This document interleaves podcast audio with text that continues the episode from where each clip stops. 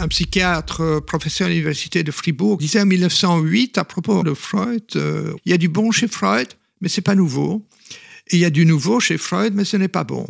Parce qu'il dit, bon, par exemple, euh, la notion d'inconscient, euh, tout le monde connaît cette notion. Que c'est lui qui invente la psychothérapie, c'est totalement faux aussi. Hmm. Hein. Freud reste euh, finalement très intuitif et ne prend pas la peine de faire des vérifications systématiques. Donc pour Freud, si vous rêvez, je ne sais pas moi, d'un objet allongé, c'est un pénis. Si vous rêvez d'une grotte, c'est un vagin, etc. Enfin, il a toute une symbolique. Et le malheur de Freud et de l'ensemble de la psychanalyse, c'est de ne pas avoir suffisamment considéré leurs idées comme des hypothèses qui restaient à vérifier. C'est pour ça que nous devons absolument être conscients du fait que la science progresse pas à pas, et l'esprit scientifique, c'est reconnaître aussi son ignorance. C'est l'inverse euh, de la pensée dogmatique, religieuse ou psychanalytique.